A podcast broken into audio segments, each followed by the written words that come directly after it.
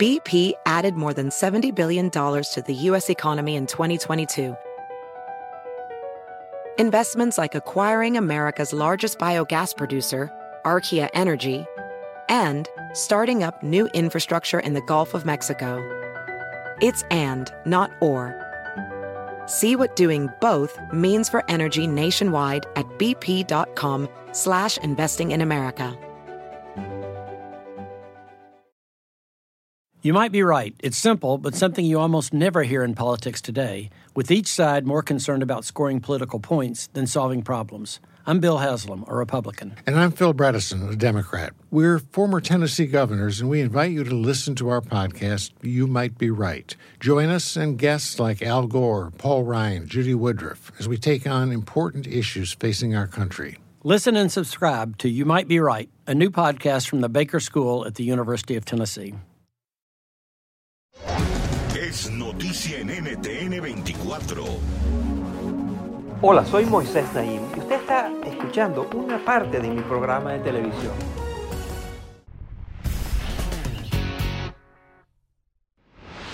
El mundo se enfrenta a una nueva generación de líderes autoritarios. Esta es la era de los hombres fuertes, entre comillas, en la política. O al menos eso es lo que mantiene mi invitado de hoy. Su nombre es Gideon Rackman y es un periodista inglés que tiene más de 30 años reportando sobre política mundial.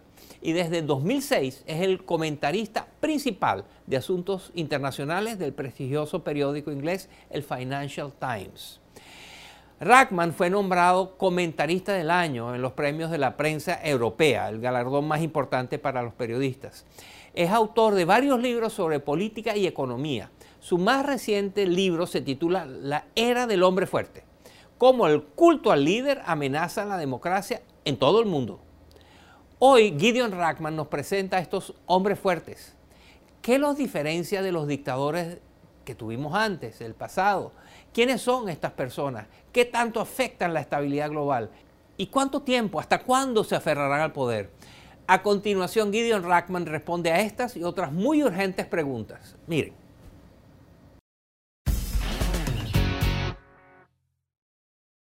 Bienvenido al programa, Gideon Rackman. Es un placer tenerte con nosotros. Pleasure. El título de tu más reciente libro es The Age of a Strongman. En español, la traducción directa sería La Era del Hombre Fuerte, del dictador. Pero, ¿cómo defines tú Strongman, hombre fuerte? ¿Qué caracteriza a ese hombre fuerte al que tú te refieres? Bueno, creo que el hombre fuerte es un tipo de líder político que eleva su personalidad por encima del sistema que lidera. Dice, este país depende de mí, de mis instintos, de mi fuerza. Y esto quiere decir que este tipo de líder puede surgir no solo en un país no democrático como China, sino también en los Estados Unidos. Donald Trump fue un ejemplo clásico del hombre fuerte que dice, yo solo puedo arreglar la situación. Tu libro implica que los dictadores y autócratas están viviendo ahora una época de apogeo.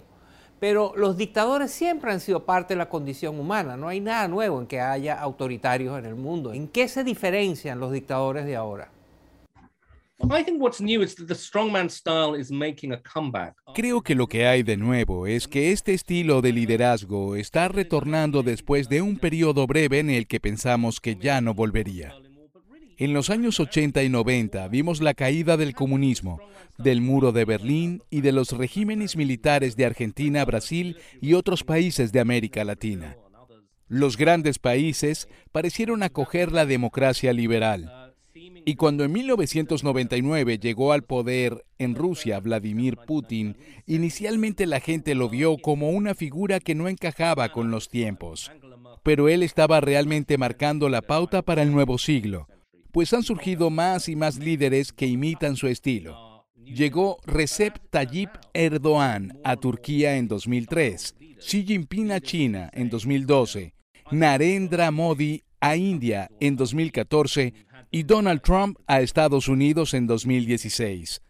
También tenemos a Mohamed bin Salman en Arabia Saudita, a Jair Bolsonaro en Brasil, a Andrés Manuel López Obrador en México, y así sucesivamente. obtenemos una ola de hombres fuertes en la política en todo el mundo. Históricamente las democracias han sido menos propensas a ir a la guerra.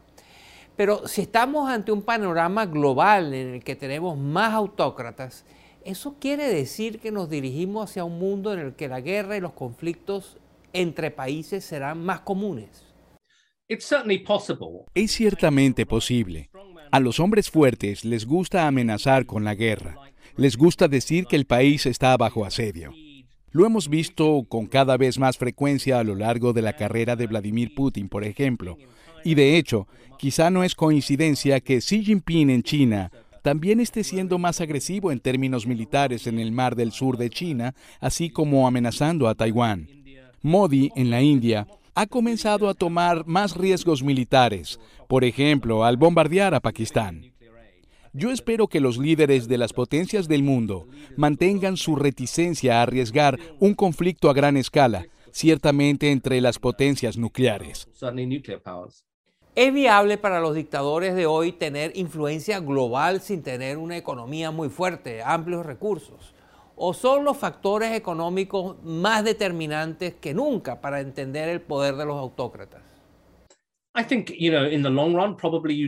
Creo que, ya sabes, en el largo plazo sí hace falta una economía exitosa. Y si algo, el mal manejo económico es el talón de Aquiles de algunos de estos hombres fuertes pues una gran mayoría de ellos son mucho mejores cuando se trata de hacer gestos populistas y militares que cuando se trata del negocio difícil de manejar una economía. Como ejemplo, señalaría a Turquía. Para ser justos, Erdogan ha tenido unos 20 años bastante buenos durante su mandato, pero ahora Turquía sufre de una inflación rampante y eso se debe en parte a que Erdogan, como un buen hombre fuerte, piensa que él es quien más sabe no quiere escuchar a los expertos que le aconsejan subir las tasas de interés y demás. Y así su economía comienza a deshacerse. En tu libro argumentas de manera muy elocuente, por cierto, que los dictadores y los autócratas están muy arraigados en sus países, se han atrincherado pero al mismo tiempo tú dices que muchos de ellos son transitorios, que esos regímenes no pueden durar demasiado tiempo. Inclusive llegas a argumentar que el modelo de gobierno, el régimen político de China durará 30 años más. Bueno, para ser honesto, Moisés, fui más cauteloso de lo que dices. Lo que argumento es que el modelo del hombre fuerte eventualmente fracasará en China, así como ha fracasado en otros lugares, ya sea en 30 años o más. Los hombres fuertes envejecen y mueren. Y cuando un sistema político se centra alrededor de una figura, eso crea un problema increíble de sucesión, lo cual genera caos político. Ningún individuo es tan sabio que él solo tiene todas las respuestas a los problemas de su país y su juicio no debe ser sometido a un sistema de controles y equilibrios. Los hombres fuertes también son muy propensos a la corrupción. No creo que este modelo de liderazgo durará para siempre porque eventualmente crea problemas que lo harán caer. Gideon Rackman es el autor de La Era del Hombre Fuerte, un fascinante libro que investiga una nueva generación de autócratas. Muchas gracias, Gideon, por estar con nosotros. Moises, thanks very much indeed for having me on. I really enjoyed it. Esto es Efecto Naim. Lo puede ver todos los domingos por NTN 24, a las 6 de la tarde en Washington, a las 6 de la tarde en Bogotá y a las 3 de la tarde en Los Ángeles. Across America, BP supports more than 275,000 jobs to keep energy flowing.